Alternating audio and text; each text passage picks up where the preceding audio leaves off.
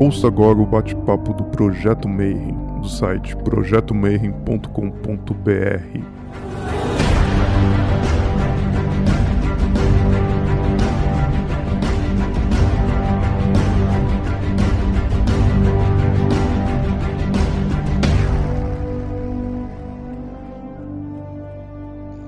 noite para quem é de boa noite, bom dia para quem é de bom dia e boa tarde para quem estiver assistindo isso aqui de tarde.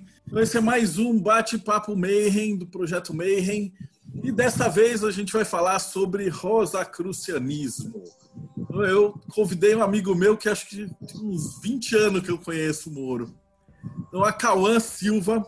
Então, ele já trafega na maçonaria, na Rosa Cruz, na Fra, na Umbanda já tipo há muito tempo foi meu irmão na Sirius Gaia, ajudou a gente a fazer um milhão de coisas legais. Ele escreve para hermetismo. E a gente vai falar de um tema muito massa que é Rosa Cruz, Rosa Crucianismo e Igreja Agnóstica. Então eu vou começar então. Uh, seja bem-vinda, Cauã. Eu queria que você falasse um pouquinho primeiro sobre você e aí depois a gente começa a conversar sobre a igreja agnóstica e a Rosa Cruz. É da onde começou, para que, serve, é de comer, o que, que a gente faz com isso. Então, a palavra é tua. É, boa noite todo mundo aí.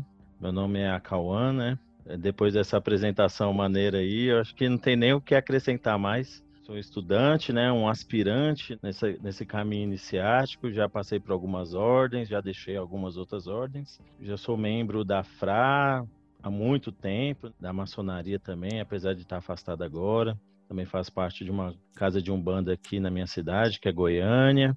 Também participo de outras coisas, de outras ordens aí, de outras correntes. E é isso. Também sou sacerdote da Igreja Agnóstica, vinculada à FRA. Eu acho que o papo de hoje é muito legal, né?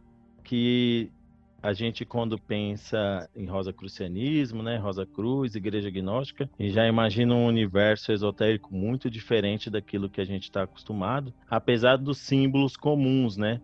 Que é o símbolo do cristianismo, que permeia essas ordens, assim. E eu acho que é interessante a gente começar falando do que, que é esse cristianismo esotérico, né? Que constitui a raiz tanto da parte gnóstica, né, quanto do rosacrucianismo. A John Fortune, ela num livro dela, ela, falando sobre as fontes Rosa Cruz de ocultismo, ela fala que o cristianismo ela tem várias fontes de cristianismo esotérico. Acho que a gente aqui já qual é a esse já é o vigé, é, décima aula, né? Décimo live, né, Marcelo? É décimo. Não, então, não precisa explicar o que é esotérico para o pessoal, não, né?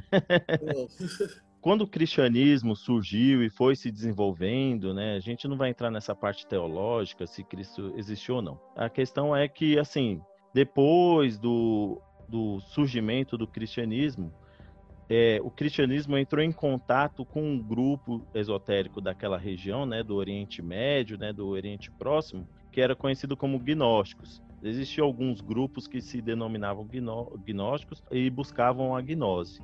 Então, interpenetrando essas duas correntes, formou-se que é aquilo que chamamos de cristianismo gnóstico, né, que é o gnosticismo. Tanto é que alguns autores é, acadêmicos hoje falam que o gnosticismo ele surgiu posteriormente ao cristianismo, porque o que tinha antes eram grupos muito esparsos, né, alguns grupos de mistérios que não formavam realmente uma corrente como se formou depois. Então, a primeira corrente de cristianismo esotérico foi os gnósticos, que basicamente foi depois do, desse cristianismo que, que constituía. Era um grupo do cristianismo dos iniciados e dos não iniciados. Esses iniciados, que eram os gnósticos, eles também aderiam ao cristianismo. Eu acho interessante a gente falar isso, que hoje quando a gente fala do cristianismo, muitas pessoas têm preconceito, né? Fala que o cristianismo é imposto, mas isso não é verdade.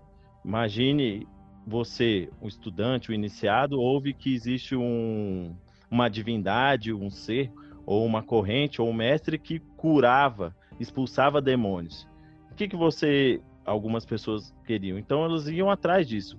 Tanto é que na Bíblia, eu acho que tem ó, o, acho que o José da Arimateia, eu acho que esse é o nome dele, não lembro de cabeça. Ele até pediu e ele já era um iniciado para participar dessa ser um cristão, batiz, ser batizado, justamente porque ele queria esse poder, né?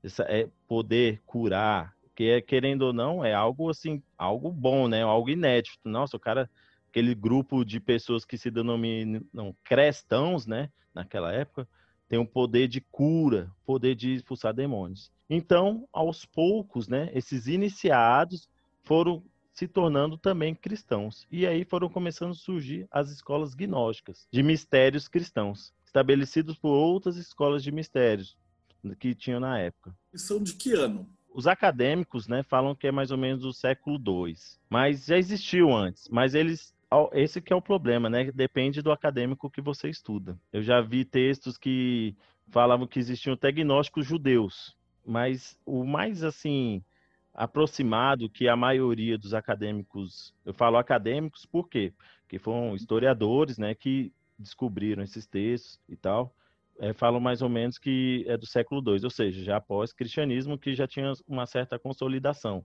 em algumas cidades, né, Alexandria, em Atenas, alguns grupos em Roma, e aí esses cristãos iniciáticos começaram a entrar em atrito com os não iniciáticos. E essa batalha, querendo ou não, né, como a gente conhece, foi vencida pelos não iniciáticos. Por quê?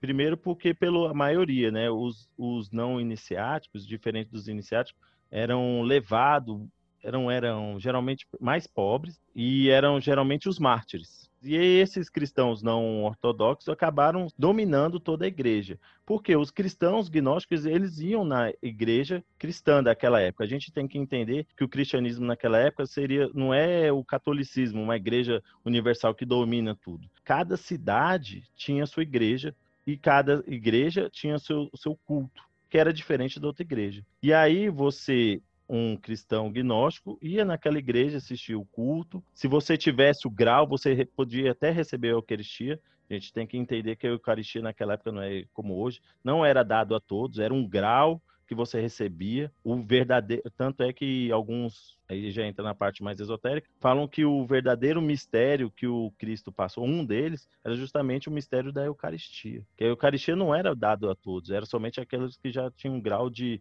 que era chamado de perfeitos, né? Só que aí com o tempo os não iniciáticos eles começaram a dominar toda a igreja e após Constantino, né, que o pessoal também fala que foi a segunda crucificação do Cristo, foi quando o sistema sacramental foi introduzido de vez e mudou todo o aspecto, porque foi tirado do seio da igreja dos gnósticos. Então, foi perdido a primeira corrente de cristianismo esotérico. Depois disso, teve outras escolas. A mais notável foi a escola do Grau e da Távola Redonda, né, que tinha forte influência druística. Tanto é que diz a teologia que quando chegou a igreja romana lá, já existia a igreja cristã celta. Só que eles aceitaram é, mudarem essa denominação, aceitaram os ditames da igreja romana. Depois, a próxima escola corrente esotérica que surgiu foi dos Cavaleiros Templários, justamente entrando em contato, né, com através das cruzadas, entrou em contato com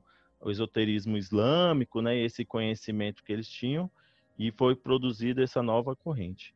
E por fim, que é a corrente cristã esotérica atual, é a Rosa Cruz, que surgiu modernamente mais ou menos em 1614, se não me falha a memória, quando foi o primeiro Manifesto Rosa Cruz publicado. Ou seja, já foi numa época pós é, a Revolução Protestante, já tinha a imprensa, né, assim, incipiente, mas já tinha alguma coisa, e aí começou. Então, que eu quero dizer é que dá para fazer uma ligação desde o cristianismo gnóstico até o Rosacrucianismo, como correntes cristãs esotéricas. Ok, aqui eu tenho já umas perguntas. Eu vi ah, aqui, eu me embananei toda aqui olhando. o movimento gnóstico tem alguma ligação com os essênios? É que eu sei que você está traçando uma linha até a Rosa Cruz, mas como o cristianismo gnóstico ele vai se espalhando, então ele vai criando várias sublinhas, vamos dizer assim, que também são muito conhecidas, né?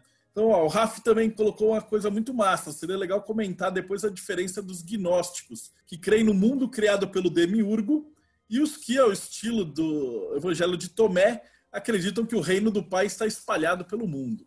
Ah, legal. Em relação aos essênios, não. Não tem ligação com os essênios. Essênios é como se fosse dissidentes judeus. Eu vou tentar lembrar de cabeça aqui, porque dos essênios eu não deixei nada preparado, nem li. Mas o que eu lembro é o seguinte: no tempo, no judaísmo, né, tinha várias vertentes. Tinha os fariseus, os saldeus, sei lá, várias vertentes. E um deles era os essênios, que era mais ou menos como se fossem monges judeus.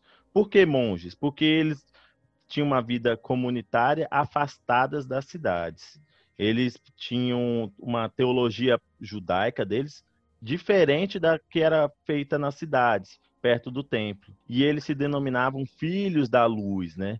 E aí é interessante que muita gente fala que Jesus pelo menos teve algum contato, né, com os essênios, porque muitos das falas de Jesus é similar à dos essênios principalmente depois das descobertas de Qumran, que foi descoberta aqueles papiros e foi, foi e depois dos estudos eles foram vendo que muito do que aquilo que Jesus falava estava escrito nessas, nesses papiros que eram os papiros essênios, né, que eles guardavam, né, a biblioteca deles. Mas não tem a ver assim com o gnóstico, porque o gnosticismo ele é mais do mundo helênico. O essênio é bem próprio dos judeus. Me define o que é gnose. Às vezes a gente já está falando de ah, igreja gnóstica, então o que, que seria gnose? Para depois a gente ver o que, que seria um cristianismo mais gnose. Como é que essas coisas conversam? A gnose ela é traduzida como conhecimento, né? Só que, como no grego existem diversas palavras, esse conhecimento é um conhecimento não científico, pode-se dizer. Que ele não parte de um conhecimento comum, ao qual você é aprendido no dia a dia a gnose ela é como se fosse um conhecimento espiritual que se transforma numa verdade. Essa gnose ela tem um caráter salvífico, salvífico no sentido de salvar a alma. O fato de você conhecer, né, conhecer a Deus, por exemplo. Resumindo bem é isso. Conhecer a divindade, você entrar em contato com o sagrado, com o divino. E esse conhecimento, então, ele vai transformar a sua alma. Ou, seja, não é um conhecimento que você aprende normalmente. Não é um conhecimento da sua vida, é um conhecimento que você tem que aprofundar, buscar, geralmente através das iniciações, né? E naquele tempo, é, isso eu acho bem legal. Não sei se o pessoal tá, já viu isso, mas no gnosticismo tem os aeons. Imagina que cada aeon a gente pode fazer um paralelo, assim, um paralelo meio tosco, com a sefirós da, da árvore da vida. Só que no gnosticismo são 30. E aí, imagina que a pessoa que chegou, meditou naquele aeon, meditou naquela verdade espiritual. E aí foi aprofundando nessa meditação, aprofundando até que chegou na verdade única, que seria Deus. E é legal que essas meditações são sempre em pares. Eu falo meditação que é a forma mais próxima da gente entender. Um gnóstico assim, ele seria mundos, né? Ele está vivenciando os mundos. E aí o último aeon, por exemplo, seria o aeon do silêncio e da profundidade. Eu acho isso muito bonito, que você meditando nessa gnose, nesse conhecimento, chega no máximo, no mais profundo que o ser humano encarnado consegue chegar que seria então conhecimento do silêncio e da profundidade. Ou seja, aquilo que não pode ser falado, inefável, é inexplicável. Então esse conhecimento mas seria mais ou menos isso.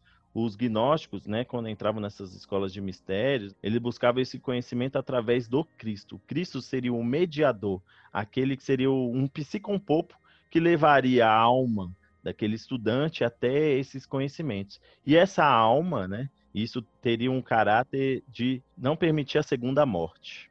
Sei, na Bíblia fala isso, que tem que evitar a segunda morte. Ele fala mais ou menos isso. E é justamente isso, porque a primeira morte, né, é aquela que a gente morre, nosso corpo, e a segunda é quando o nosso ego é dissolvido, né, e a semente é colocada em outra vida, e a gente esquece tudo aquilo que a gente vivenciou. evitar a segunda morte seria justamente a gente cristalizar nosso ego, né, e perpetuar ele num corpo de luz, como Jesus no livro sagrado da nossa igreja, né? Existem vários livros sagrados, mas da nossa igreja, a igreja gnóstica, chamado Pit Sofia, na qual é justamente a história de Jesus encontrando com a Sofia, que seria mais ou menos uma metáfora, né?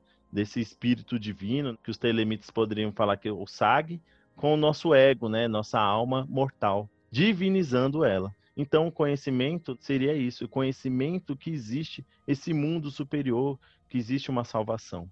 Principalmente porque os gnósticos ele eram bem dualistas. O mundo era assim, não era nem era pior do que Matrix. Por exemplo, até o próprio tempo era uma forma de prisão. Você calcular o tempo para alguns grupos gnósticos era uma prisão para eles. Eu fiz umas anotações aqui, depois que a gente terminar a parte de história, eu vou voltar aí no Aeon, Inefável e nessa parada do Cristo como psicopompo. Então, vamos voltar ao nosso papo e depois eh, eu volto para as perguntas. Beleza, beleza. Então a gente chegou nas Rosa Cruz. Então, por volta hum. de 1600, você tinha os alquimistas, você é. tinha a galera que estava com cristão, mais um monte de símbolo que tentava levar para esse tal de verdadeira vontade, né? Que naquela época não tinha essa, esse nome, né? Era gnose. E aí, como não, é aí, não, mas o nome gnose também aí depois com Sosa Cruz já mudou, já virou outro nome. E também tem que entender isso. Aí já no assim, é que nos Rosa Cruz naquele tempo não tinha um, termo correto, mas poderia se falar que é o encontro de, do Cristo, a união mística, né? Aí já entra nesse termo mais alquímico, assim, da união mística, entende?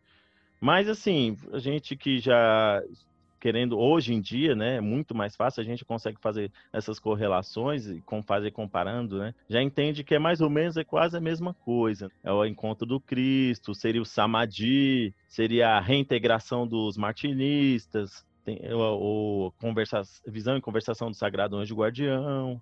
Meio que a gente, por sorte, né, na nossa época, a gente já consegue ver várias coisas. Então, aí veio os Rosa Cruz. Os Rosa Cruz, né, é interessante, né, que como todas essas ordens, assim, sempre tem uma origem mística, que o pessoal fala que surgiu do tempo de Akhenaton, né, isso é bem da escola da morte, falam bastante isso, que Akhenaton, principalmente porque eles consideram Akhenaton como o primeiro é, monoteísta, o que é errado, porque se a gente for ver historicamente, as primeiras religiões monoteístas foram a, iraniana do zoroatrismo, né?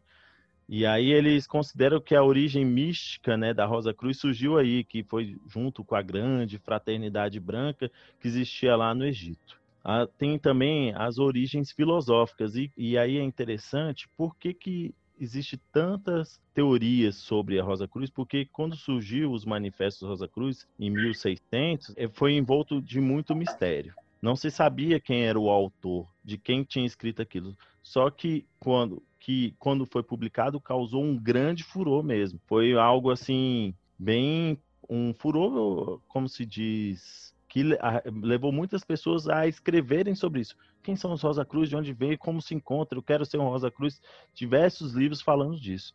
Então, tinha várias teorias sobre a origem deles. A primeira fala que foi somente o, como está escrito no manifesto né, dos Rosa Cruz, no Fama e no Confessio Fraternitas, que diz que é uma ordem de monges que surgiu em 1300, que permaneceu em silêncio para ser revelado agora porque a humanidade estava pronta para receber aqueles conhecimentos. A segunda teoria é que ela foi, é, os manifestos foram escritos pelo teólogo luterano João Valentim Andréa, né? Como você falou, Marcelo, já existia alquimia, e também estava surgindo vários textos, principalmente por causa da imprensa, a respeito da tábua esmeralda, textos herméticos, que são os clássicos do hermetismo, e que ele, estudando aquilo, percebeu que tinha verdades que ele poderia levar também para o seio luterano. E aí ele escreveu de forma cifrada, né? Como se fosse uma ordem antiga que estava trazendo aquele conhecimento. A terceira teoria é que foi uma forma cristianizada do budismo, do, ou do hinduísmo ou até do islamismo, né, que chegou na Europa. E assim, não, não podemos descartar isso, porque a Europa naquela época estava se abrindo para o mundo, né? 1600 já teve as grandes navegações, já tinha a imprensa, ou seja, todo aquele contexto fechado do medievo já tinha acabado. A Europa estava florescendo bastante culturalmente e se, e se abrindo para diversas correntes. A quarta, como eu falei, né, que foi do Akhenaton, que ele preservou os mistérios e que de, as escolas iniciáticas é, foram levando esses mistérios até chegar na Europa. A quinta, que foi, na verdade, magos islâmicos. E principalmente essa corrente tem grande força porque no manifesto fala que o monge Rosa Cruz, né, o Christian Rosenkraus, ele saiu da Europa e peregrinou pelos países islâmicos trazendo esse conhecimento. A sexta, na verdade, fala que é somente um, uma obra literária e que, como teve um grande furor, né, assim no seu tempo, ela teve esse entusiasmo grande, levou, assim, ultrapassou as fronteiras dos livros, né, e ganhou corpo na vida real. O que também pode até ser verdade, né? Não tem como a gente saber. E a sétima é que na verdade ela foi escrita pelo Francis Bacon, que porque ele já tinha escrito várias obras de caráter utópicos, que a Rosa Cruz em, nas suas obras também tem esse caráter utópico de uma sociedade melhor vai surgir no futuro, na qual todos serão irmãos em fraternidade etc e tal. Belezinha. O Rafa pediu também que você comentar, essa parte eu achei bem massa, a diferença dos gnósticos que acreditam no mundo criado pelo Demiurgo e os que acreditam que o reino do Pai está espalhado pelo mundo. Legal, esse, esse é um assunto interessante. Eu não sei se é exatamente isso que ele vai falar, mas o que, pelo que eu entendi é o seguinte: que existe os gnósticos, né, do Demiurgo e do, do Evangelho de Tomé, né? Para mim, eu, eu, não coloco nesse termo, assim, que eu já vi outros acadêmicos colocando, que são os gnósticos antigos, pessimistas. E tem os gnósticos modernos, assim, modernos entre aspas, né? Porque esse cara, essa corrente mais otimista está é, sendo é, explorada mais agora. Os gnósticos antigos, como eu tinha dito, eles acreditavam no mundo dualístico, né? No maniqueísmo. O mundo era ruim e o mundo divino era bom. Ou seja, o mundo das ideias, né? Aquele neoplatonismo todo. Que aqui a Terra não tinha nada. E Demiurgo, ele era um deus, é, como se diz, um deus que escraviza as suas criações. E ele só criou o mundo porque tinha é, isso aí estou entrando na cosmologia gnóstica, assim, resumidamente. Porque ele queria replicar a criação de um Deus superior. A gente tem que entender que, diferente do cristianismo, né, que existe Deus que criou tudo, no gnosticismo, esses aeons, além de serem imundos, também caracterizam deuses, né? Por isso que é um pouco complicado. São facetas de Deus, emanações divinas. E essas emanações, né, caráter de emanações, chegou até a emanação na qual é a emanação que a gente está agora, que seria a emanação mais imperfeita, a que menos retrata. Só que o que, que acontece? Demiurgo, então, ele querendo, ele é uma cria né, da Sofia, tem uma, uma história dessa, ele querendo se ser como o Deus superior, ele também cria os humanos, né? Demiurgo é artífice, né? Só que o que acontece? A Sofia, infunde em cada ser humano uma partícula divina. E essa partícula divina, nessa partícula de insatisfação com o mundo, que é justamente aqui que é nossa que faz a gente buscar, né, sair daqui.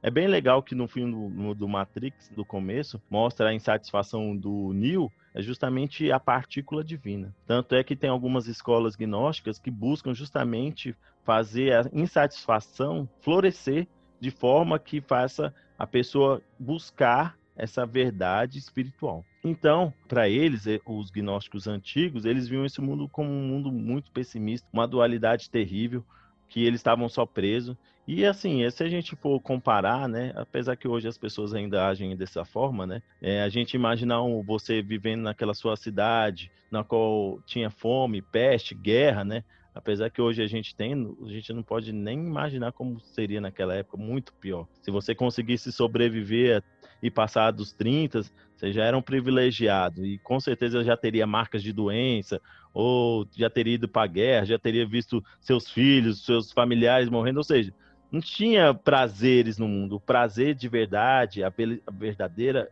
felicidade, só poderia ser encontrada no mundo espiritual. E aí o que que acontece? Depois tem esse um outro grupo que eles encaram o mundo não como uma prisão, mas como uma ilusão. Essa ilusão, como é que ela é? Ela não é que esse mundo é totalmente mal. Não é que o mundo do Demiurgo é somente uma visão distorcida do mundo do alto. Ela também faz parte do reino divino. Só que a gente é incapaz de perceber isso Algum, aí, dependendo do sistema, né, fala, tem vários motivos, né? Fala que é porque a gente é feito pelo demiurgo, ou porque a gente não tem espiritualidade desenvolvida, né?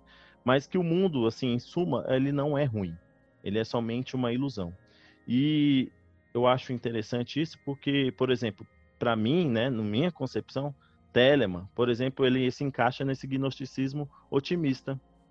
É, ele, ele não vê o mundo dessa forma. Porque a gente, quando vai ver do gnosticismo, o gnosticismo ele tem, como se diz, certas características. Por exemplo, ele é sincrético, ele sincretiza diversos símbolos, né? E várias correntes fazem isso. E, assim, é, na verdade, é o próprio do esoterismo, né? É justamente esse sincretismo de símbolos. E o rosacrucianismo também partilha disso. Por exemplo, Jesus, o Cristo, né, na verdade, né, ele tá no Confess, no do Bodas Alquímicas, ele é comparado com Apolo. É, isso é um dos motivos que o rosacrucianismo também foi considerado uma heresia. Então, ele consegue ver esse simbolismo em várias coisas. Outra, a cosmologia na qual a matéria é separada do espírito por uma série de emanações ou aeons ou céfiras, ou seja, existe uma diferença da matéria para o espírito, não é a mesma coisa.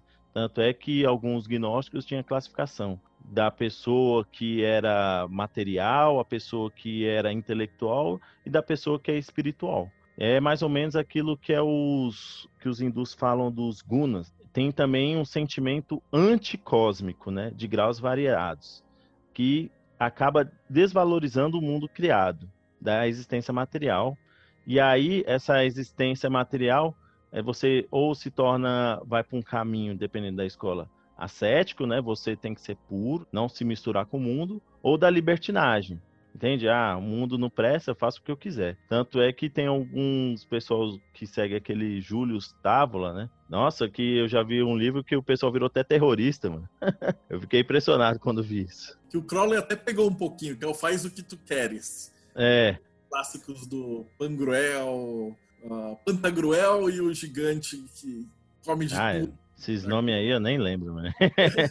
Aí, o que, que também é gnóstico é? Que a doutrina do espírito humano é essencialmente divino. Isso é extremamente importante. Entender que existe uma fagulha divina na gente. Se a gente for na teologia cristã ortodoxa, que é católica, evangélica, protestante, o ser humano não tem um elemento divino, ele tem a alma com algumas características do espírito. Já o gnóstico não, ele acredita que o ser humano possui um espírito.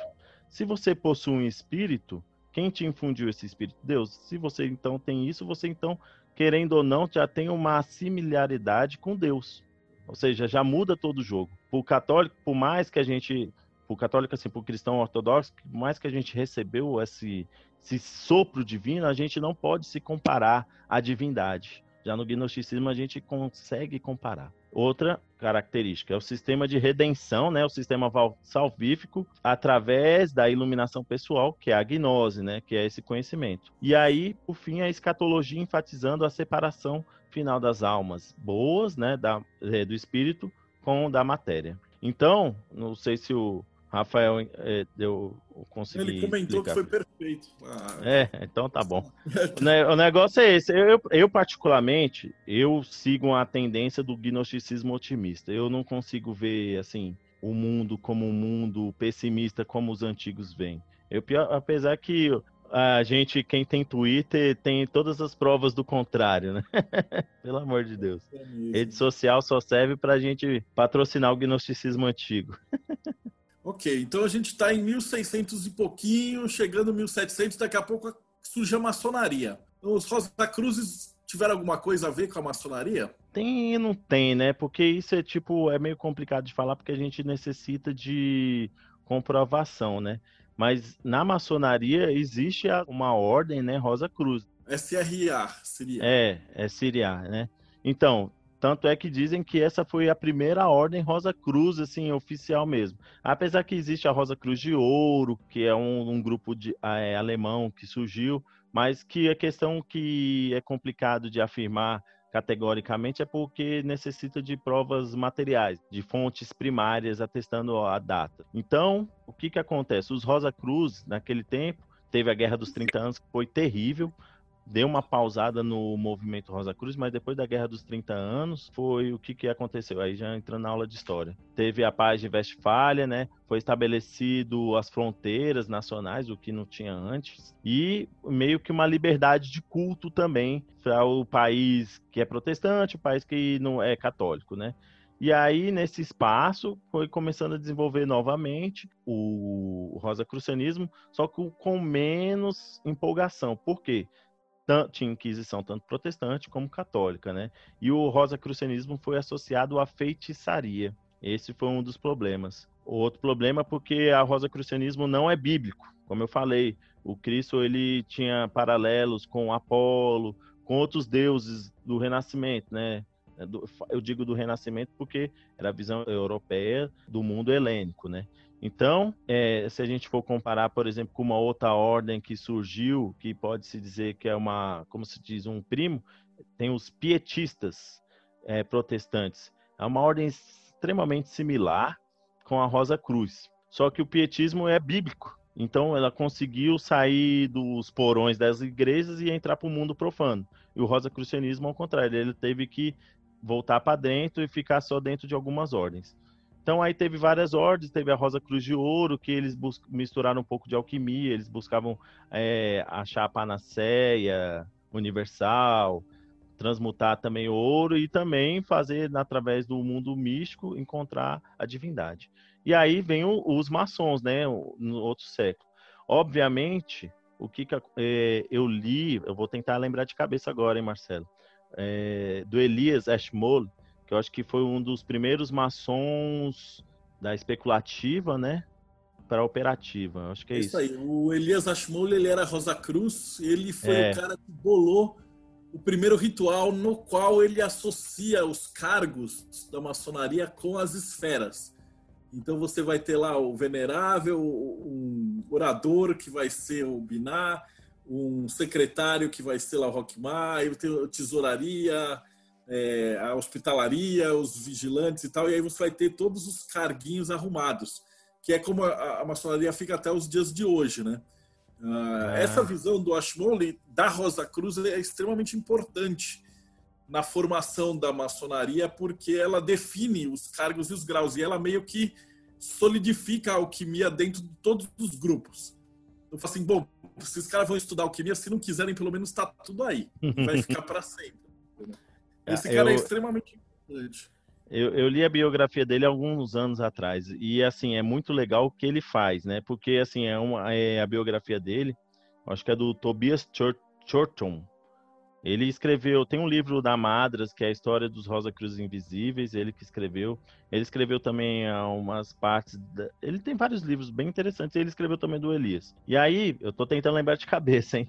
Que eu não pensei que ia falar da maçonaria, não me preparei. Mas o que, que eu lembro da biografia dele, que o Elias, o que que acontece? Como ele fez essa. esse entrou no mundo maçônico que tinha a, a, maçonaria operativa naquela época, não era só pedreiros, mas tinha os arquitetos, né? E patrocinadores de obras, né? Públicas, assim, de catedrais. E ele estava jun, junto com o pessoal da cidadezinha dele lá, que eles queriam acho que construir ou reformar a catedral da cidade deles, e acabou entrando na maçonaria, né, na guilda maçônica naquela época, e aos poucos, porque ele era, como podemos dizer, um acadêmico, né, e tinha muito contato com o pessoal da alquimia, ele começou a trazer isso para dentro da maçonaria. E colocou, começou, como você falou, colocando símbolos e tal.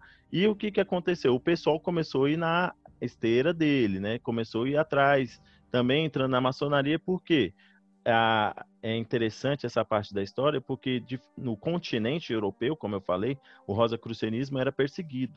E a maçonaria também não era vista com bons olhos. Mas lá na Inglaterra, na, nas ilhas, é, já tinha uma certa liberdade.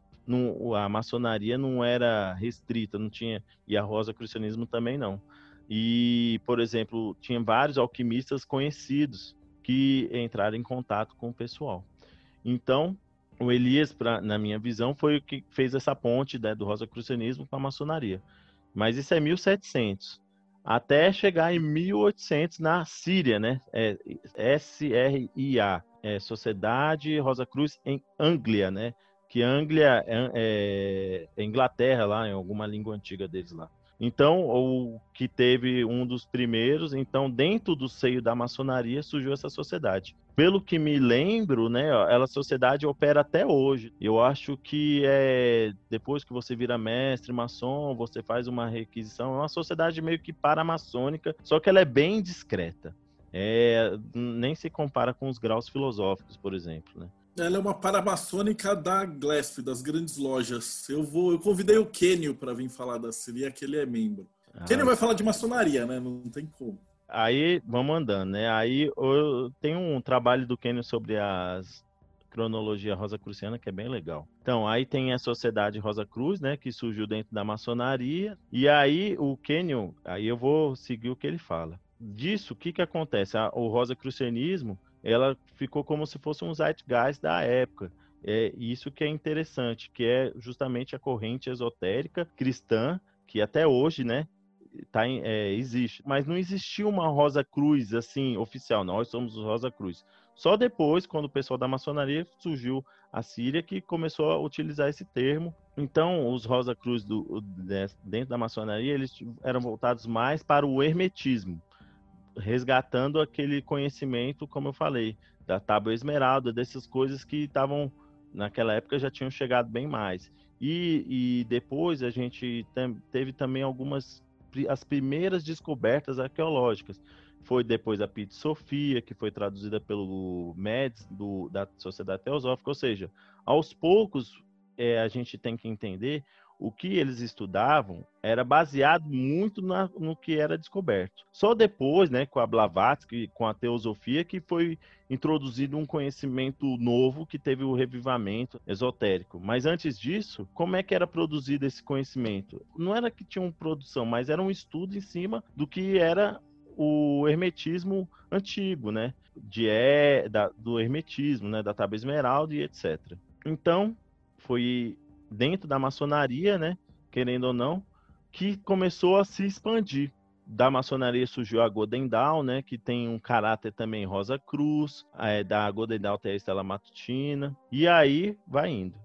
É só que é interessante a gente entender que da maçonaria tem a escola inglesa e a francesa, porque depois de um tempo, depois da Revolução Francesa, o que era perseguido meio que acabou, né? Assim, acabou entre aspas, né? Mas teve um relaxamento. Então, após a Revolução Francesa, o pessoal começou a estudar, teve essa liberdade. Então, surgiu então a Rosa Cruz da escola francesa. Aí já quase na virada, que é chamado de Orc, eu não sei se é assim a pronúncia, que é Ordre Cabalística de la Rosa Cross. Eu, minha pronúncia, eu tô aqui falando que eu lembro. Então, aí veio essa, essa Rosa Cruz francesa, que existe até hoje, em alguns círculos. No Brasil opera assim bem timidamente, mas existe. O que que acontece? Então, historicamente foi isso. Aí veio a, a, da Rosa Cruz dessa escola francesa, aí veio essa Rosa Cruz cabalística. Então tem um, a escola é, inglesa, né, que é dentro do seio da maçonaria, que a gente pode falar que é a Rosa Cruz hermética. Depois vem a Rosa Cruz cabalística, que é já da escola francesa. E aí, com a virada do século, né, a gente já começa a ter a OTO, que também tentou trazer para dentro de si, né, e aí depois com você deve chamar alguém da OTO aí que vai falar. Isso é OTO antes do Crowley, que eles tinham a proposta de reunir todos os ritos maçônicos, de reunir todo esse conhecimento esotérico, entre eles o conhecimento Rosa Cruz. Da OTO veio a Rosa Cruz que a gente chama telemita, que depois eu vou entrar mais profundamente aqui de onde surge a Fra. Depois tem, tem a Rosa Cruz gnóstica, que a gnóstica é a Rosa Cruz áurea, né? Classificado Rosa Cruz áurea, que a Rosa Cruz áurea é um, é um pessoal holandês, eu não lembro o nome de cabeça. Mas o que que acontece? Eles tinham contato com o Rudolf Steiner, que o Rudolf Steiner teve o, o Max Handel. Do Max Handel veio o pessoal da Rosa Cruz Áurea.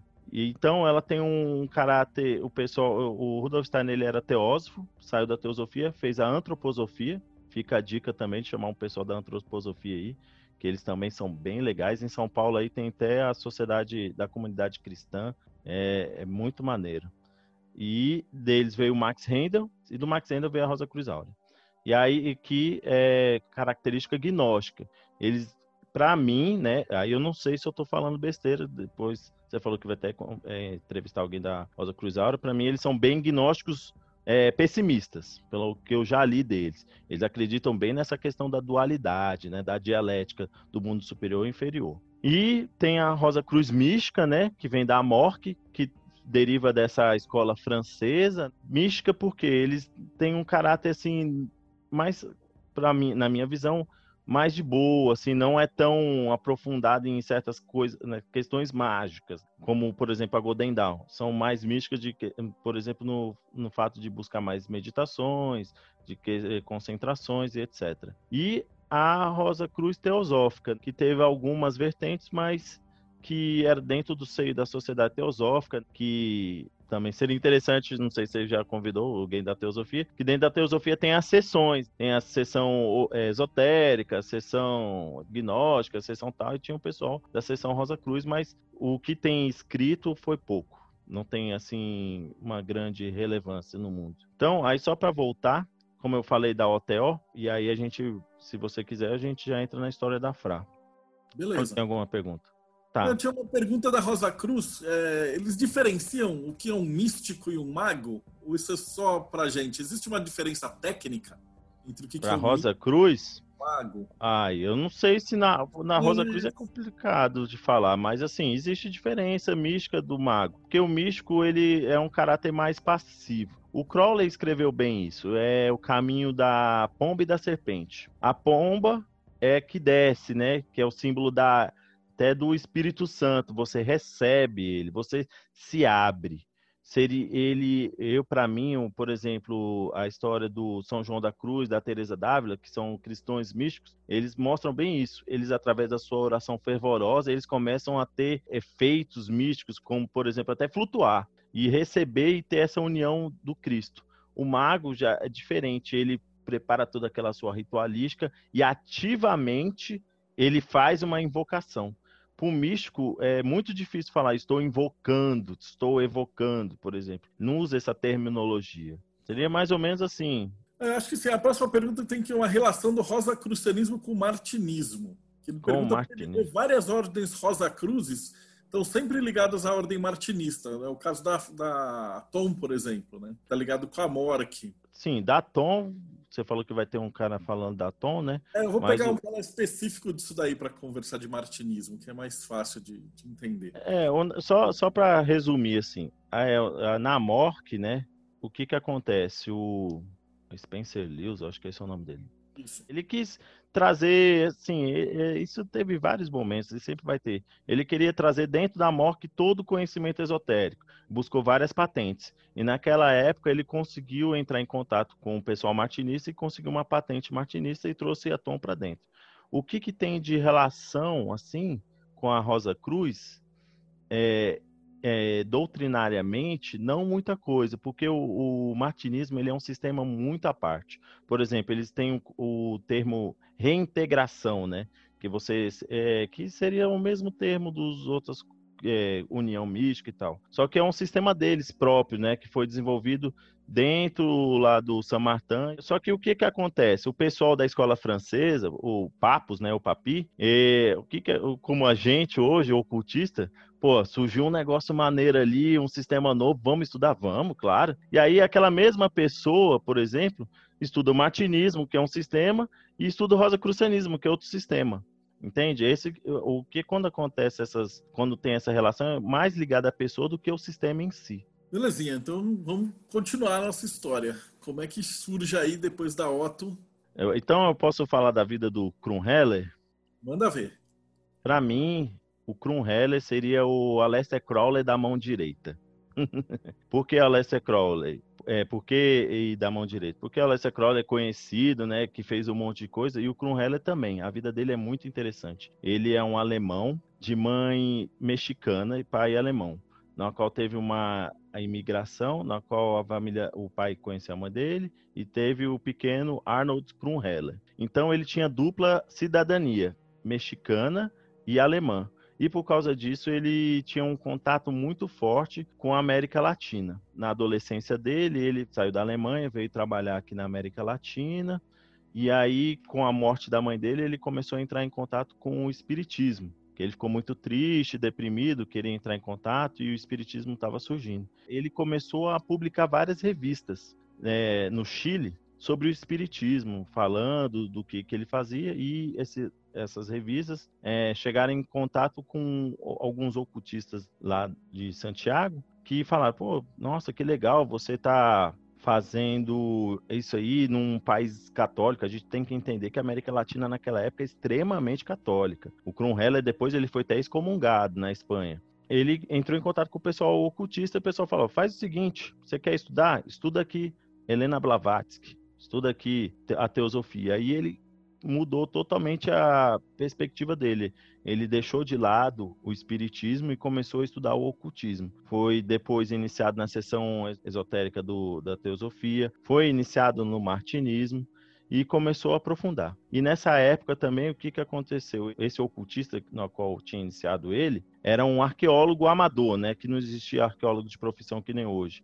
E ele peregrinou pelos Andes pelo saiu ele acho que ele saiu do Chile passou pela Bolívia foi até o Peru passando pelas ruínas. E para quem já foi né, é, no Peru ou na Bolívia já viu que tem várias assim xamãs de esquina né? E, e naquela época ainda muito mais. Só que ele conseguiu entrar em contato com uma tribo que ele não dos Queuas não sei se é essa pronúncia certa. E aí ele teve uma iniciação xamânica, na qual ele recebeu o seu nome iniciático de Uiracocha. O é uma corrupção de Viracocha, que é um deus inca. A partir daí ele começou a se dedicar a trazer o ocultismo, né, para a América Latina. Ele voltou para a Europa, estudou com o Papi, ou Papos, né, na França, na escola cabalística dele. Ele diz na biografia que recebeu o grau de doutorado em cabala. Nem imagino que seja isso. Do papi, imagina, deve ser alguma coisa, deve ser alguma coisa, né? Depois ele encontrou com o Franz Hartmann, encontrou com o Ross, que se escreve Reus, né?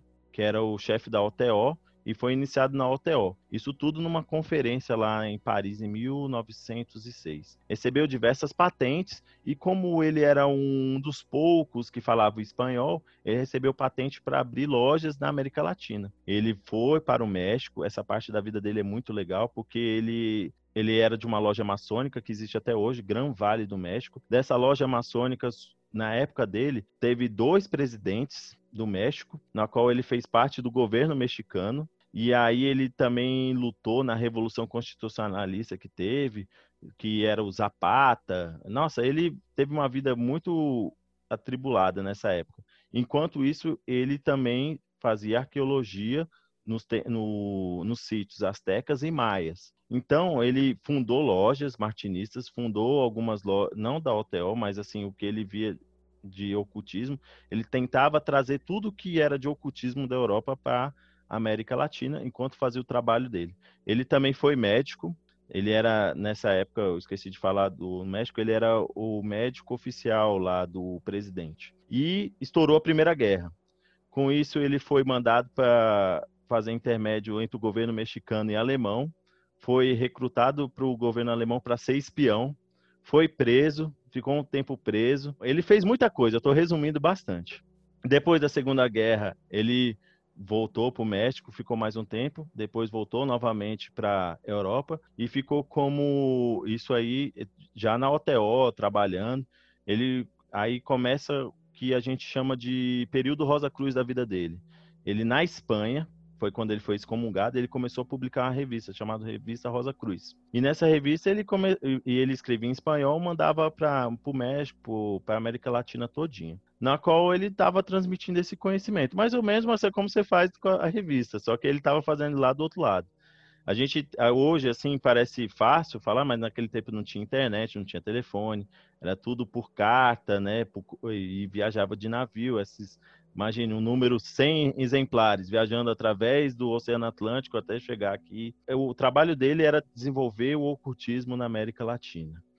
Então ele começou a fazer isso e o pessoal da América Latina em cartas começou a pedir para ele, pô, vem para cá, dar curso. Você conhece bem, Marcelo, essa história. Vem para cá, para minha cidade, dá curso. Aí falou, pô, tá, vou tentar fazer. E aí, o que, que ele começou a fazer? Através da revista, para quem se inscrevia, ele começou a fazer curso esotérico por correspondência. Até que ele percebeu a necessidade de fundar uma loja esotérica dele. Ele... É importante colocar aqui, desculpa interromper, mas hum. por correspondência é literalmente por correspondência, né? Por ela tinha que ir no correio, pegar a carta, ele recebia uma cartinha com selo. Então é uma coisa assim muito mais roots. Isso que é um negócio. Eu acho interessante que a, a, as histórias são as mesmas histórias em contextos diferentes, né? Então, e aí o que, que aconteceu? Aí ele funda, então, na revista, e fala, a partir de hoje, abro a sessão do, da Ordem dos, Mosco, dos Mosqueteiros e Damas Rosa Cruz. Só que depois, com o tempo, ele muda para Fraternitas Rosa Cruciana Antiqua. Por que, que ele muda o nome de Rosa Cruz para Rosa Cruciana? Porque Rosa Cruz é um grau iniciático. Ele não poderia se apropriar desse nome. Então, ele muda para Rosa Cruciana, né? Ou seja, Rosa Crucianismo, aquele que estuda, né, o, o, que quer chegar a esse grau Rosa Cruz, que na Cabala a gente pode dizer que seria Tiferet, você alcançar o estado de Tiferet. Então, ele era da OTO, naquela aí morreu o Ross, né?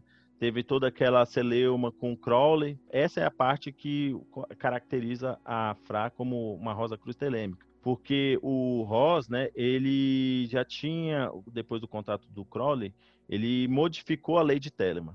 Ele não adotou o que o Crowley que é 100%. Para ele era faz o que tu queres, porém há de dar conta de todos os seus atos. Então, na lei de Telemann, ele introduziu, colocou lá uma ressalva kármica, né? Porque, assim, querendo ou não, alguns telemitas criticam isso, mas a gente tem que entender que o público dele eram, como se diz, bebês no ocultismo, né? Você não pode mandar para a América Latina um país desse jeito e falar, oh, faz o que tu queres. Aí ele colocou essa ressalva. Então, a Fra, no, ela aceitou a lei de Telemann, assim com ressalva, e afastou a gerência do Crowley.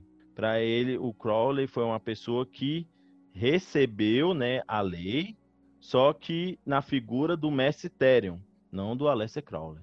Mas isso não que tenha alguma rixa, tanto é que o Krumheller e o Crowley se encontraram em Berlim em 1930, né? Na época que o Crowley estava divulgando a lei de Telemann aos quatro cantos do mundo. Então, basicamente, a Fra surgiu assim. Ele pegou o conhecimento que ele tinha acumulado do Papi, do Papus, né? Do Franz Hartmann, da teosofia.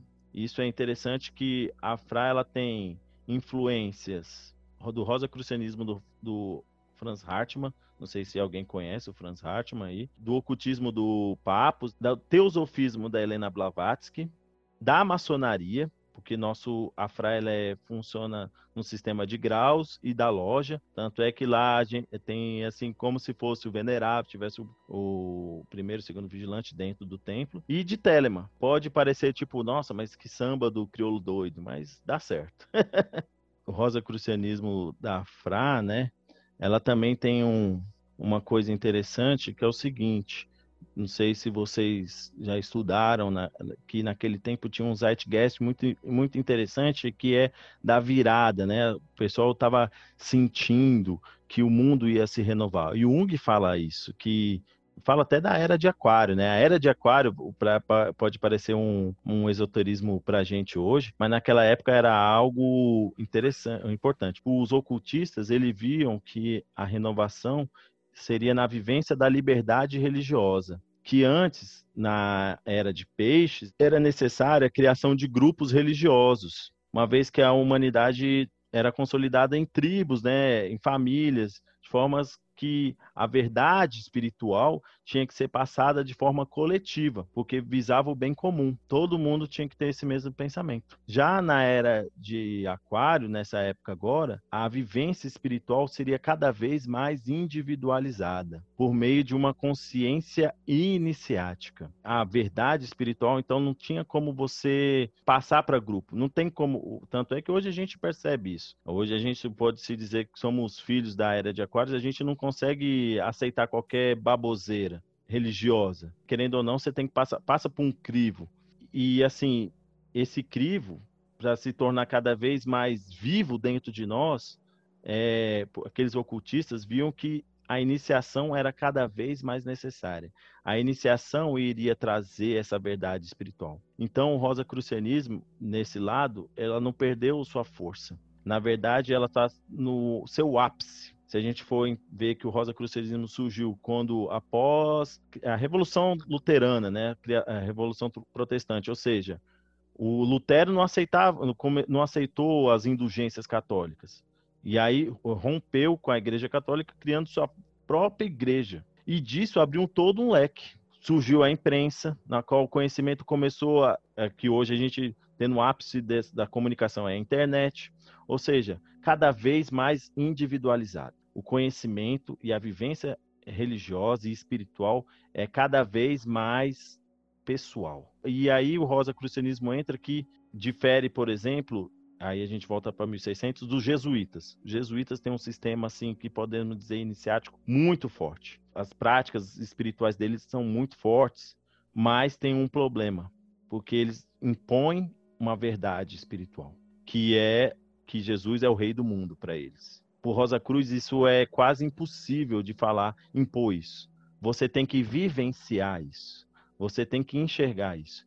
Por isso é muito mais fácil a gente falar em símbolos a gente fala, ah, Jesus, que é como Apolo, que é como Tiferet, que é como aquilo, aquilo outro. Ou seja, você vai entendendo isso. E o Krumheller percebeu que então na lei de Telemann era uma síntese disso. Faz o que tu queres, ou seja, vivencia sua espiritualidade como você quer. Se apropie do sagrado com o seu coração. Você então vai colher no cálice, no seu graal, o seu sangue, entende? E você vai tomar, ninguém vai te impor isso. A Eucaristia não vai ser você ajoelhado na frente de um, de um padre e você vai receber, oh meu Senhor, recebo. Não, você vai se entregar, seu coração vai se abrir e você vai querer ou não tomar aquilo. Então a iniciação cristã simbólica, eu vou fazer uma comparação que eu acho bem legal, que eu sempre uso lá na quando eu dou aula, que é com as cartas do tarô. Existem três cartas, né?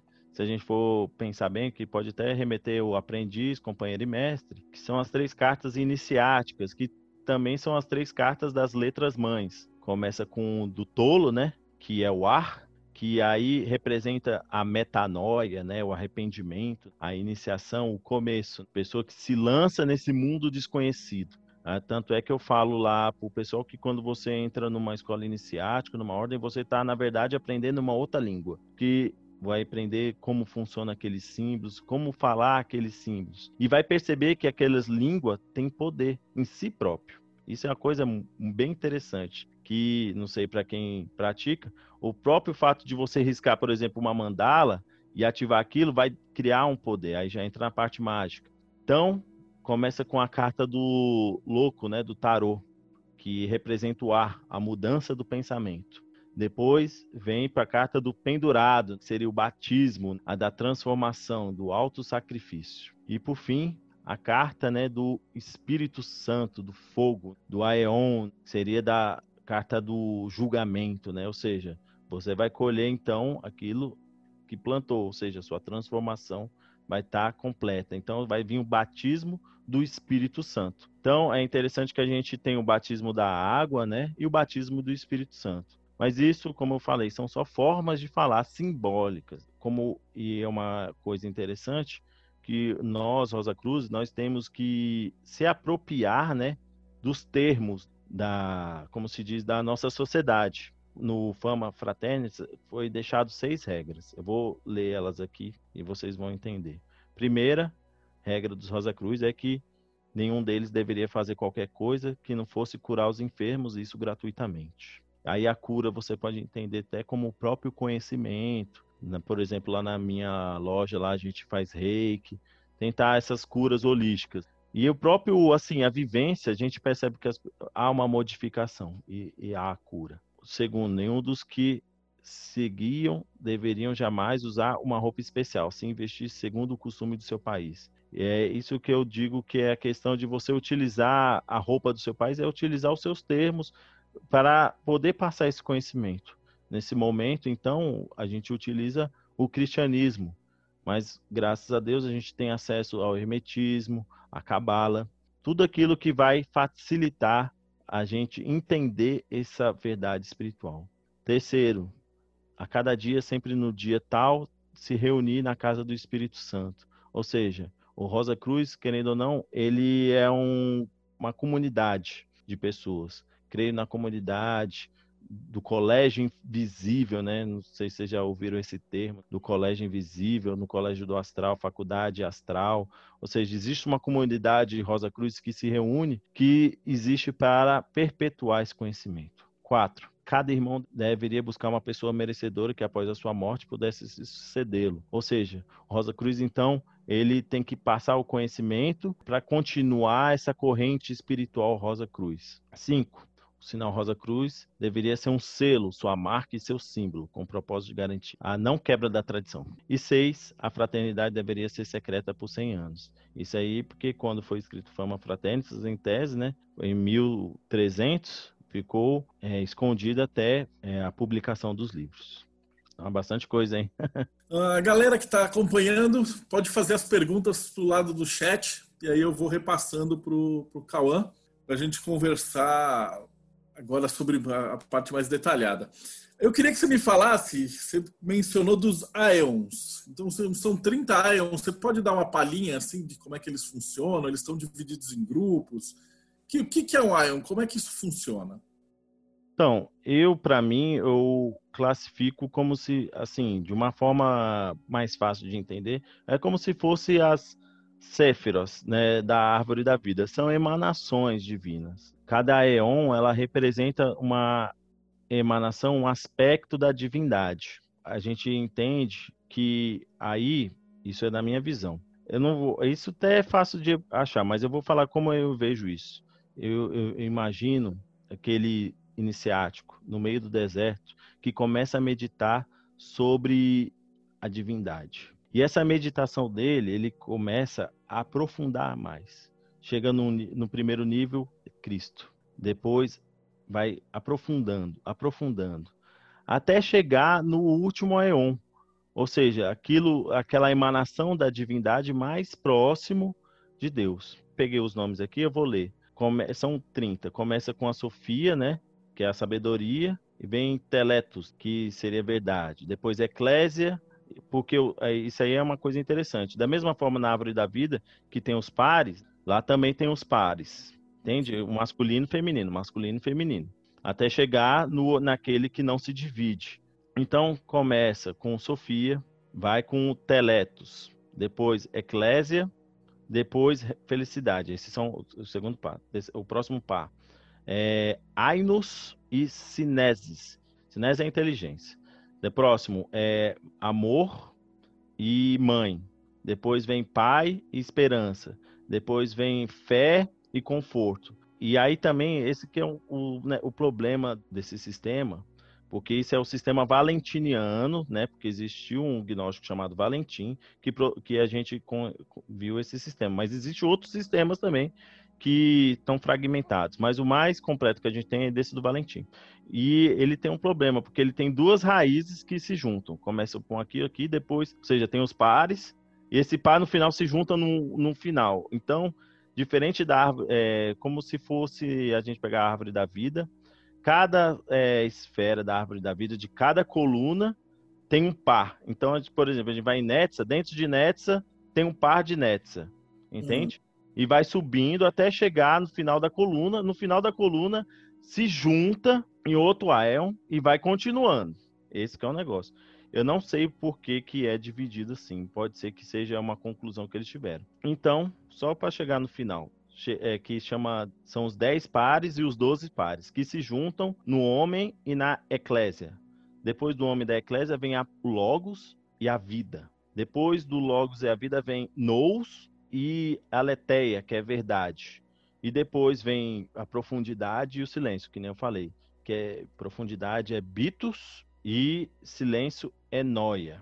Então, gente, o que eu imagino? Que imagina aquele iniciado fazendo essa estudando, isso é vários anos, até chegar no último aeon, a última emanação de Deus, o último aspecto. Que quando a gente vai, por exemplo, fazer a meditação da árvore da vida, chegou em Keté. E ele chega em Keté, qual é a experiência que ele teve dessa emanação? Profundidade e silêncio. Acima disso, ele não consegue passar. Ele não consegue ver. É interessante isso. Eu vejo dessa forma. Tem outras formas de ver, né? Que o pessoal acredita que os aeons, que é um nome que eles dão a eras, né? Hoje a gente fala de eras, mas como se fosse divindades mesmo. Algumas igrejas gnósticas, elas cultuam alguns aeons. Tanto é que na igreja gnóstica da, do Kronheller, ele fala do, de Barbelo, que é um, o último aeon, que é a mãe dos gêmeos, né? E começa a mãe dos gêmeos se duplicando. Cara, isso é muito interessante. Não tem nenhum estudo comparativo com a árvore? Compara... fazer? Não, não, com a árvore eu nunca vi. Por isso que eu tô falando que é a coisa minha. Porque eu, essa foi a forma que eu consegui explicar para os alunos. Porque isso é. Eu, eu vou te falar, eu particularmente acho meio chato, porque é muito complicado. Tem, se eu for dedicar a isso, tem que se dedicar de corpo e alma mesmo, porque é muito, muito difícil. Então, eu, para explicar como a árvore da vida é sistema de emanações e os ions também é um sistema de emanações, fica fácil de relacionar um com o outro. Existe a divindade lá no alto que emana, vai jogando, né, se, jo se doando, né? E a cada estágio que essa energia divina para, ela dá, ganha um nome. Só que na árvore da vida é muito fácil, né? Só 10, né? Tranquilo. Do, dos gnósticos aí, Valentim, puta merda, vai sei lá quantos, né? Ele vai dividindo em um montão. É engraçado, no, no dos 12 raios, eles também dividem as emanações. Uma vez estava conversando com o Conte na Teosofia, ele, ele solta os sete raios, né?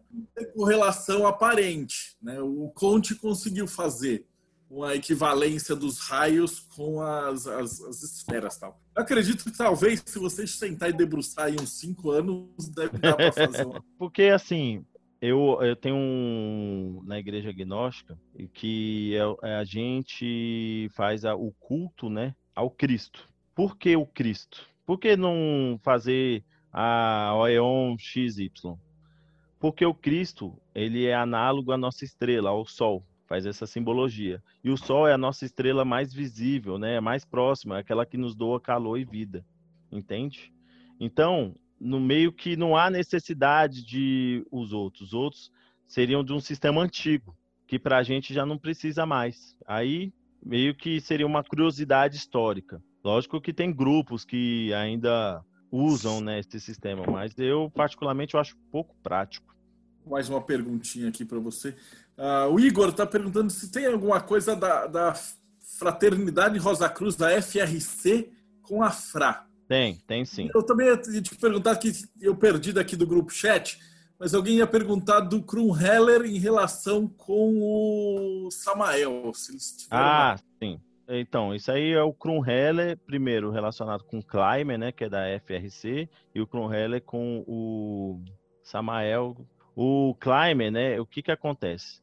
Na, e aí entra a questão de treta de ordem. O Lewis, quando fez a MORC, ele fez a Food Office, eu acho, Food Office, sei lá. Um, uma federação das ordens, sei lá o que, das onde. E aí ele foi lá para os Estados Unidos e falou: pô, eu sou a Rosa Cruz dos Estados Unidos, quem não é da, do meu grupo não é Rosa Cruz, não é porra nenhuma. E aí, lá na Pensilvânia, tinha a FRC do Climber. O Climber, o que que acontece? Ele era o, pode-se dizer, o sucessor do é, Randolph Pasquale, acho que esse é o nome dele, que é o cara que fez, escreveu Magia Sexualis. E aí ele é o sucessor dele.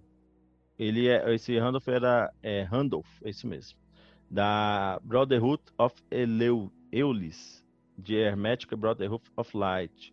E escreveu sobre esse livro de magia sexual. E o Climber, ele pegou, ou não sei se comprou, só sei que ele sucedeu o Randolph e criou a FRC, né, a Fraternitas Rosa Crucis. E aí, para brigar com o Lewis, ele fundou a Food Office, que é a Food Office só que com F no meio lá. O que que acontece? O Krum me desculpe quem é da Mork, o Krumheller conheceu o Lewis e não foi com os chifres dele lá. Falou, não, esse cara aí, muito americano, lembrando que, querendo ou não, por mais que o Krumheller tinha mãe mexicana, ele era um europeu, estudado na Europa, tinha esse elitismo e achava o, o Lewis muito mercantilista pro gosto dele.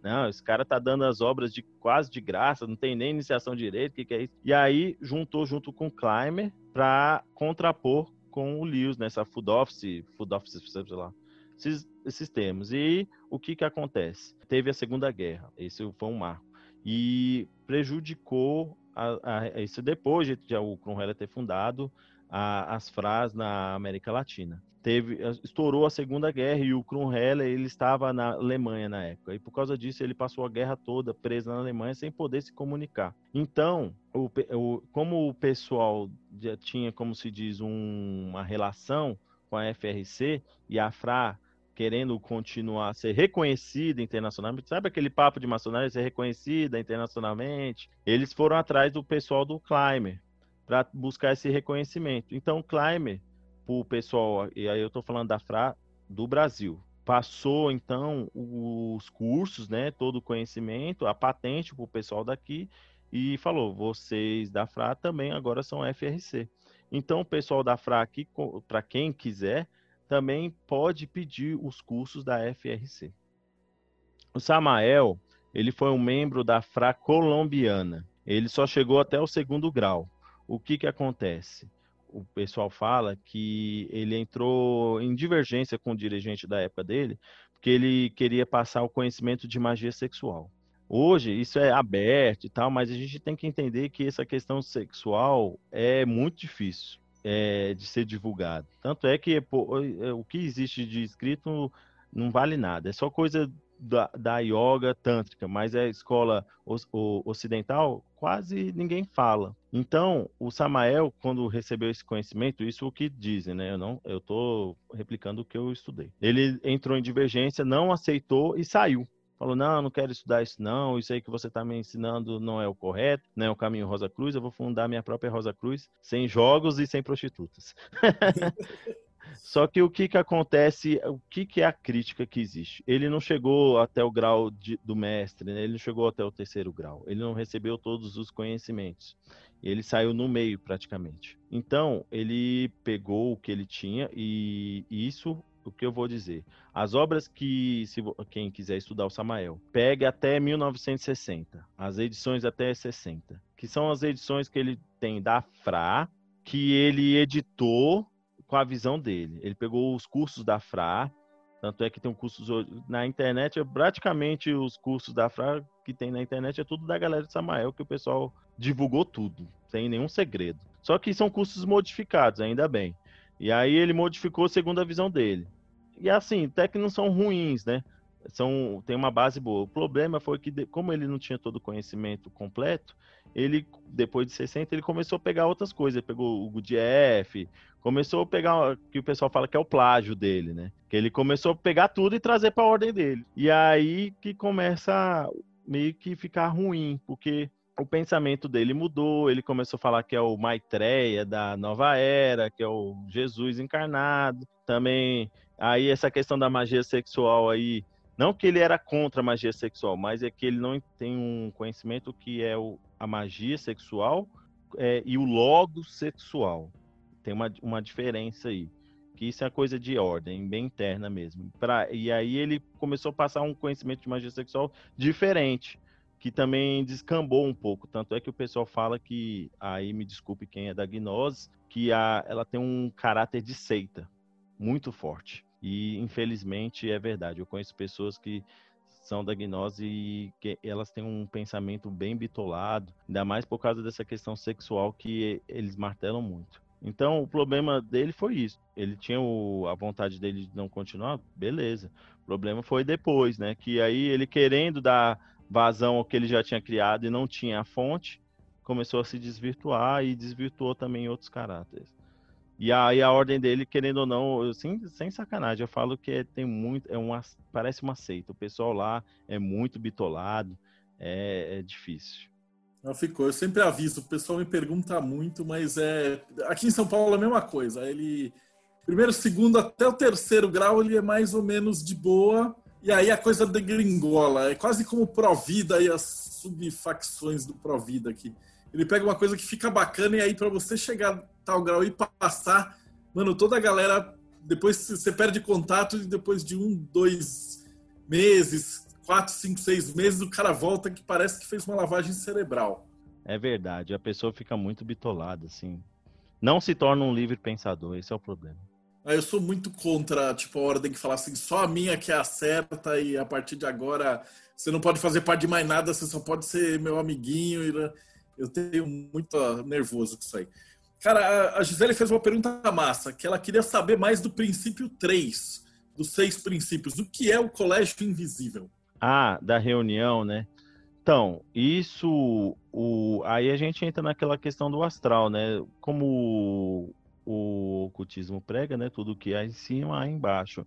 Então, da mesma forma que a gente se reúne aqui, e se reúne também no plano astral, nos planos espirituais, um, o, o grupo aqui é, denomina Rosa Cruz, né, que ostenta a Rosa Cruz. E o nome Colégio Invisível, para quem leu Graham Morrison, lá ele, ele até cita o Colégio Invisível. Isso aí, agora eu vou tentar puxar de cabeça, hein? Foi escrito naquela época dos manifestos, depois do furor, tem vários livros, e um deles fala justamente desse Colégio Invisível. Um, eu consegui entrar em contato com os Rosa Cruz Invisível, e aí pegou o nome. Ah, então existe o Colégio Invisível, que se você pode entrar invisível, por quê? Pode ser tanto, naquela época não era tanto no astral, mas hoje fala mais nesse termo. Mas na época era porque era invisível, porque ela não era vista, né? Lembrando que tinha Inquisição, toda essa perseguição. Então, ela era invisível porque você não conseguia encontrar ela, não era igual hoje, que a gente tem as ordens discretas. Naquela época era secreta mesmo. Então, para você fazer parte né, dessa egrégora, você tinha que entrar em contato com o espiritual.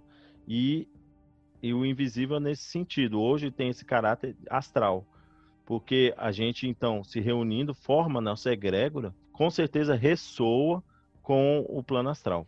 A gente tem que entender também que depois da teosofia, teve uma influência muito forte do, do é, da grande fraternidade branca, que é justamente essa reunião né, dos mestres ascensos, né, dos sete raios, que se reúnem né, nesse governo invisível, que para mim não é, como você mesmo, Marcelo, já falou várias vezes, não é, não tem ninguém governando, é só o pessoal, sim, que está ditando diretrizes para os seus. Quem quiser ouvir, que ouça.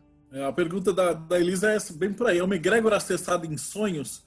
É mais ou menos por aí. E não é só da Rosa Cruz. Por exemplo, se você é xamã, ou você é maçom, ou martinista e tal, e você está num determinado nível de consciência, eu acredito que esse nível é a hora que você consegue enxergar e falar assim, mano, é tudo a mesma coisa. tipo sufismo, martinismo. Né? E a hora que o cara consegue enxergar que tudo é a mesma coisa, eu acho que o cara consegue aí uma chavinha. É acessado em sonho, em meditação. É um local que não é bem local, é uma, um colégio invisível mesmo, né? O pessoal da Jurema, eles falam um negócio que eu acho interessante, que são os reinos tem o reino do Sal, que é o reino do Salomão, né, onde estão os juremeiros, os mestres juremeiros, né? Que a gente assim no espiritismo é os vales, sei lá. Só que os espíritas só falam coisa ruim, né? Vale dos tatuados, né? Apesar da. Eh, esse Vale dos Tatuados, depois que eu vi esse Vale dos Tatuados, cara, eu, no dia eu fiquei com tanta raiva, velho. Eu levantei na hora, tomei minha água e fui embora. Eu falei, quer saber, mano? Vou mais ficar aqui não. Já tô. E olha que nem tinha tatuagem, mano. Eu fiz depois, só de raiva. Então, o Colégio Invisível a gente pode encarar dessa mesma forma. São os reinos astrais, né? São as ilhas astrais, os vales astrais. Então, existe um local no astral, como o Marcelo falou, que você se você já tiver na corrente, tiver na egrégora, você consegue acessar. E não somente em sonho, né? Às vezes, se você tiver uma mediunidade, uma clarividência, esse, esse colégio, né, um dos seus mensageiros, né, o seu guia, ele vem até você quando para te auxiliar nesse processo. Perguntando, você tem alguma fonte confiável para você estudar sobre a grande fraternidade branca? Tenho. Deixa eu vou pegar o nome aqui no computador agora. Teve uma teósofa, Alice Bailey ela tem um, uma obra ocultista muito boa e ela, para mim, é quem melhor fala do da Grande Fraternidade Branca. Depois dela, tem, um, tem, um, tem uma galera aí dos Estados Unidos que eu não gosto muito, que é da chama violeta, que aí já mistura muita coisa. Você quer pegar o original, quer pegar a raiz, Alice Bailey. Os a outros chama você... violeta vai para a parte do Astacheron, cara. Não, é, é o ocultismo light, né, velho? Que é a Inner House lá, é a Ponte para é, Ponte Liberdade. É, tô tentando lembrar de cabeça. São uns grupos aí, são grupos americanos, que eles pegaram esse conhecimento da grande fraternidade branca, e assim, não é um conhecimento ruim. Isso aí é porque a, a escola americana, né? A gente falou da inglesa, tem a francesa e tem a escola americana, que ela é ligado muito ao novo pensamento, aquela questão da autossugestão, das afirmações, do decreto, eu sou isso, eu os decretos eu sou funciona, eu já fiz. Só que o problema é que, assim, tem uns picaretas, né? E, pô, é meio chato depois de você estar tá estudando, você descobrir que o cara lá é mó safado. Aí você meio que perde o tesão com o pessoal. Não que seja totalmente ruim, mas é um ocultismo light. Quer estudar bem? Alice Bailey. Procura os livros dela, tem PDF aí, dá pra achar até que tranquilo. E o Rodrigo também perguntou: onde é que tem algum lugar que dê para encontrar um conhecimento sério sobre magia sexual? as ordens, pelo menos que eu conheço sérias, quando vai tratar disso é sempre depois do milésimo grau. Para mesmo magia sexual, essa que é uma diferença, por exemplo, da gnose do Samael com a da Fra. Da, do, da gnose do Samael, os caras já começam a jogar esse negócio de tudo é sexual, magia sexual logo no começo. Na Fra, você só vai ver isso no último grau. Então, é uma coisa que é séria, de pronto, é muito difícil. Em ordens assim tem a OTO, mas também a OTO também magia sexual é só lá para frente. Não existe nada que você vai, pô, eu vou entrar, o pessoal já vai me jogar um material legal. Se quer estudar por conta própria, tem um livro do Randolph, é Randolph Pasquale, eu acho que é esse. Magia Sexuales. O livro dele é esse. É magia, mas magia sexuales mesmo. Que ele fala como é Randolph Pasquale Berveli. Magia Sexuales. Existe PDF por aí. Aí é livro de como fazer magia sexual, magia no sentido de você, é, como se fosse do caos mesmo, sabe? Tem as posições, tem o magnetismo, é interessante. Só que tem que fazer a diferença do, da magia sexual para o logo sexual. A magia sexual do logo sexual é aquela que se aproxima mais pro tantra, na qual através dessa atividade você vai transformar o sexo numa atividade espiritual. Aí é bom pesquisar mais os tantras que está mais acessível. Mas de ordem assim, que você vai entrar e falar, pô, já vou chegar e aprender isso aí, a série é nenhuma. Tem a OTO, mas é, mas a OTO é lá para frente, né? Eu, eu não sei. É, todas, todas são pelo menos grau de mestre para frente. Porque não adianta, porque todas as que não são assim degringola. Porque aí começa, tipo, os, os pai de santo comer as filhas de santos, os, os companheiros querem comer as aprendiz, e aí o cara leva pra putaria e sempre dá merda, sempre, assim. Não teve uma vez em 30 anos que eu não vi isso aí que não começou a dar problema. Aqui então, tem um, dá, O cara tem que ter responsabilidade para poder fazer esses rituais direito, porque senão é, é mais pra parte moral mesmo, a parte começa a degringolar a própria escola. É, né, a gente aqui chama pai amor. é o pai amor. Nossa, essas histórias aqui que o cara acabou com o terreiro dele por causa disso. Nossa, é várias e várias e várias histórias. Essa parte de gringola, terreiro, ordem, grupo, tudo que você imaginar. Aí eu também anotei aqui para a gente conversar um pouquinho mais, que eu acho bacana, da comparação do Cristo como psicopompo. O Cristo como psicopompo, no sentido de que o Cristo ele é um mediador.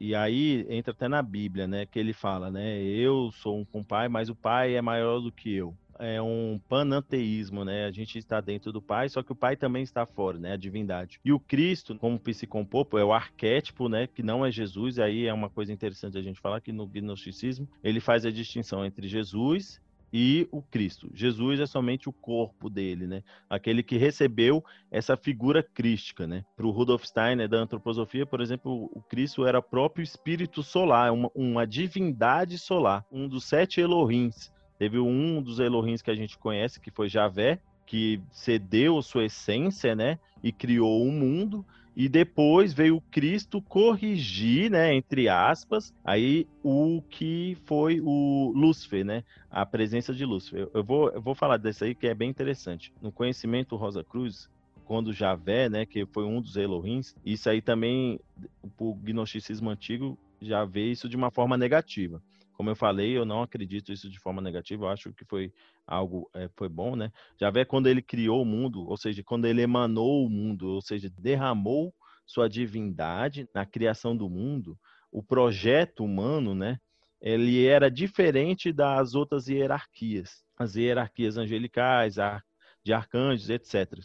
Por quê? Não sei se vocês já ouviram, os anjos eles não têm livre-arbítrio. E os seres humanos, eles foram criados para ter a liberdade. Só que, como tinha que fazer isso? O, ele é, conta a história, né? Que foi permitido, então, um ser de uma outra evolução, os seres luciferianos, entrarem no, naquela época da criação, né? Isso aí na teosofia é mais ou menos em Lemúria, né, antes de Atlântida, que os seres luciferianos infundissem também uma parte de sua essência nos seres humanos, que é essa parte da desobediência, né? Que é justamente essa insatisfação, esse germe. Por isso existe no Helena Blavatsky, muitos grupos tinham algumas revistas chamadas Lúcifer, Luciferianismo, por causa disso, porque eles viam que sem o luciferianismo, sem o Lúcifer tivesse infundido isso, o ser humano não seria como é hoje, não teria o livre-arbítrio. Mas isso foi tudo permitido. Então, Cristo, posteriormente, no seu momento na qual a humanidade estava começando a entrar no seu materialismo, né? Que foi mais ou menos na época de Roma. E aí a gente pode entender o seguinte: isso aí é parte teosófica, né? Tem os sete períodos culturais que veio da começa com a Índia, foi com a Pérsia, foi para o Egito, né? que aí começa a parte das ordens iniciáticas e vem a parte romana, né? Depois, a, na qual a gente vive agora, é a parte inglesa germânica. Depois ainda vai ter outras sete eras ainda. Então, na época romana, veio Cristo porque estava um homem cada vez começando o seu materialismo. E as características materiais, por exemplo, ele já não conseguia ver a divindade como via antes. É, não sei se vocês sabem, o ser humano, a mente dele não é a mesma que agora. A gente pensa de um jeito totalmente diferente. Por exemplo, quando vem um vento e a gente tem um pensamento, nossa, sei lá, a gente pensa, o vento me trouxe esse pensamento. Não é eu pensei isso. Então, aí, nessa época, o, o homem começou a perder esse contato com a divindade. O sonho já não era um sonho no mundo astral, era somente um sonho. Começou já não ter mais o isso. Mas por quê? Porque esse, o luciferianismo nessa parte, ele infundiu isso justamente para a gente ter essa liberdade. Porque se a gente tivesse toda hora na presença dos nossos guias, caboclos, mestres do próprio Deus, a gente não teria liberdade. Imagine, vem aqui um ser de luz e fala, faz isso. Aí você vai falar, claro, na hora eu vou fazer. Né? Não, tem, não tem recusa, não tem como você fazer isso. E para a gente ter liberdade, a gente tem que, querendo ou não, caminhar para as nossas pernas. Então, Cristo veio naquela época para nos ajudar a voltar para o caminho da espiritualidade, porque a gente estava perdendo isso. Tanto é que uma das características, por exemplo, no Império Romano, os Césares eram adorados como deuses, justamente mostrando que o ser humano já não conseguia mais enxergar os deuses antigos como a divindade, o sagrado. Eles estavam perdendo essas características. E aí, outra coisa interessante, por que, que o Cristo veio no, naquele judeu, né? no, no Jesus? Porque o judaísmo, ele tinha um elemento interessante que era o monoteísmo, que não é o mesmo do Aquineton. Porque o monoteísmo do judaísmo, depois do exílio, o que, que acontece? Eles destruíram lá o templo, né, os babilônicos e levaram eles lá para Babilônia. E aí eles sem o templo, sem um lugar de reverência, eles começaram a buscar a sua a espiritualidade interior. Eles não tinham um templo para ir como os outros naquela época antiga. Não, vamos lá no templo de Zeus fazer nossas oferendas. Eles estavam presos na Babilônia, eles não tinham como fazer isso. Então eles oravam para dentro. E esse orar para dentro começou a cultivar aquilo que é a característica fundamental na igreja gnóstica, é o cultivo do eu, da sua, do seu ego superior, que é agora né, com Cristo aquilo que nos ajuda a entrar em contato com o Pai. Então, tem o nosso ego, nós começamos a cultivar o nosso eu superior, que entra em contato com Cristo, que vai então modificar a nossa estrutura e nos levar nessa divindade. Ele então vai se tornar um mediador, o arquétipo. Então, quando a gente mira na divindade, a gente mira primeiro no Cristo, porque ele foi, então, a divindade encarnada que nos mostrou como fazer isso. Mas nos mostrou não no sentido de que a gente tem que seguir aqueles pássaros do mártir, né? Mas de sentir a gnose, entende? Que é diferente do ritual. A gnose, ela surgiu no sentido de que quando a, a, o que, que era a gnose antigamente? Era você praticar o ritual certinho. Pega o boi corta o, o, a garganta do boi o sangue cai para o lado fez o seu holocausto pronto você já fez o ritual. Aquilo era a gnose. Só que aquilo não era o suficiente para a sua interioridade. Dentro de você simplesmente fazer um ritual já não servia mais para alcançar Deus. Então a, a gnose se evoluiu atingiu um novo estágio que era além do mundo exterior, você tinha que cultivar o mundo interior. E aí o Cristo vem por esse lado, porque ele vai te ajudar nesse sentido. E tanto é que diz que a experiência máxima do Rosa Cruz é você encontrar o Cristo no astral. Ele que vai te levar. Que pode-se também dizer que, como falei, a conversação e visão do Sagrado Anjo guardião, blá blá blá. Cada, cada lugar tem um nome, mas o Cristo é diferente porque ele foi uma divindade encarnada. Esse que é um negócio que, assim, é para hoje a gente moderno fala, pô, como assim? Não foi só um mestre? Não. Ele encarnou um espírito solar, o Jesus.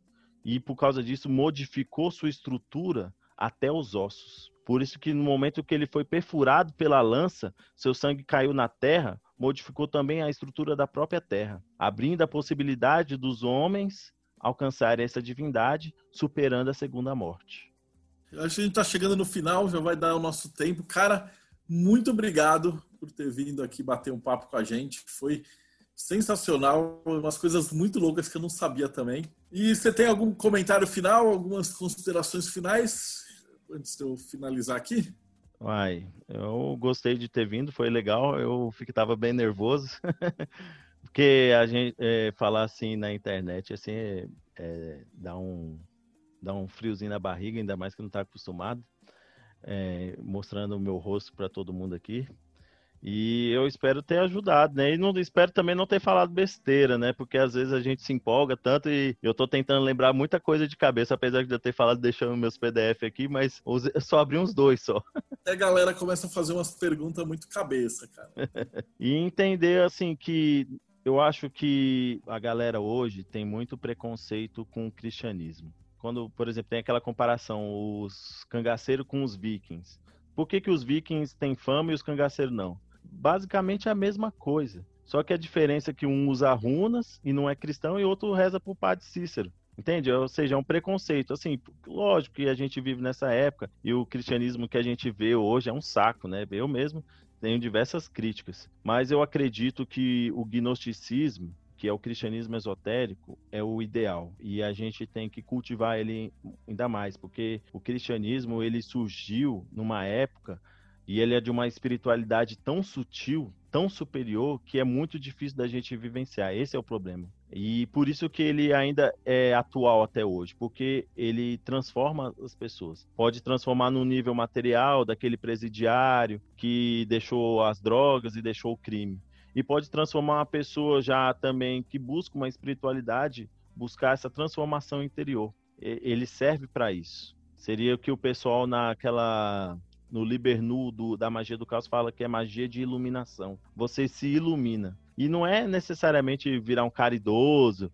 ficar passando a mão na cabeça dos leprosos, tem o pessoal imagina cristianismo isso, ficar limpando bunda de velho. Cristianismo de verdade você vivencia dentro de você. E, e você vai enxergar as outras pessoas como Cristo. E, querendo ou não, já é algo que já está tão pronto, já está na nossa sociedade, é tão mais fácil da gente vivenciar que é, é só seguir o fluxo. Eu digo que a Fra é, tem uma vantagem que é uma ordem na qual eu posso levar minha mãe e minha avó. Ou seja, eu não tenho vergonha de falar de lá. Esse tem, tem o pessoal que, ah, eu sou magia do caos. Aí, sua mãe sabe disso? Eu não, sabe disso, não. Você é telemite? Não, ninguém sabe disso. Pô, o pessoal tem vergonha de ser aquilo que é, então tem algo que já está tão fácil, tão disponível, é mais fácil da gente vivenciar essa espiritualidade. Porra, bem massa. Então eu vou, eu vou passar só a gravação, depois a gente já continua dando um bate-papo final. E agradecer quem acompanhou até aqui no vídeo. E às terças e quintas a gente faz a gravação ao vivo. E a galera que está participando faz pergunta e tal. E depois, logo em seguida, é, fica gravado para quem quiser assistir depois.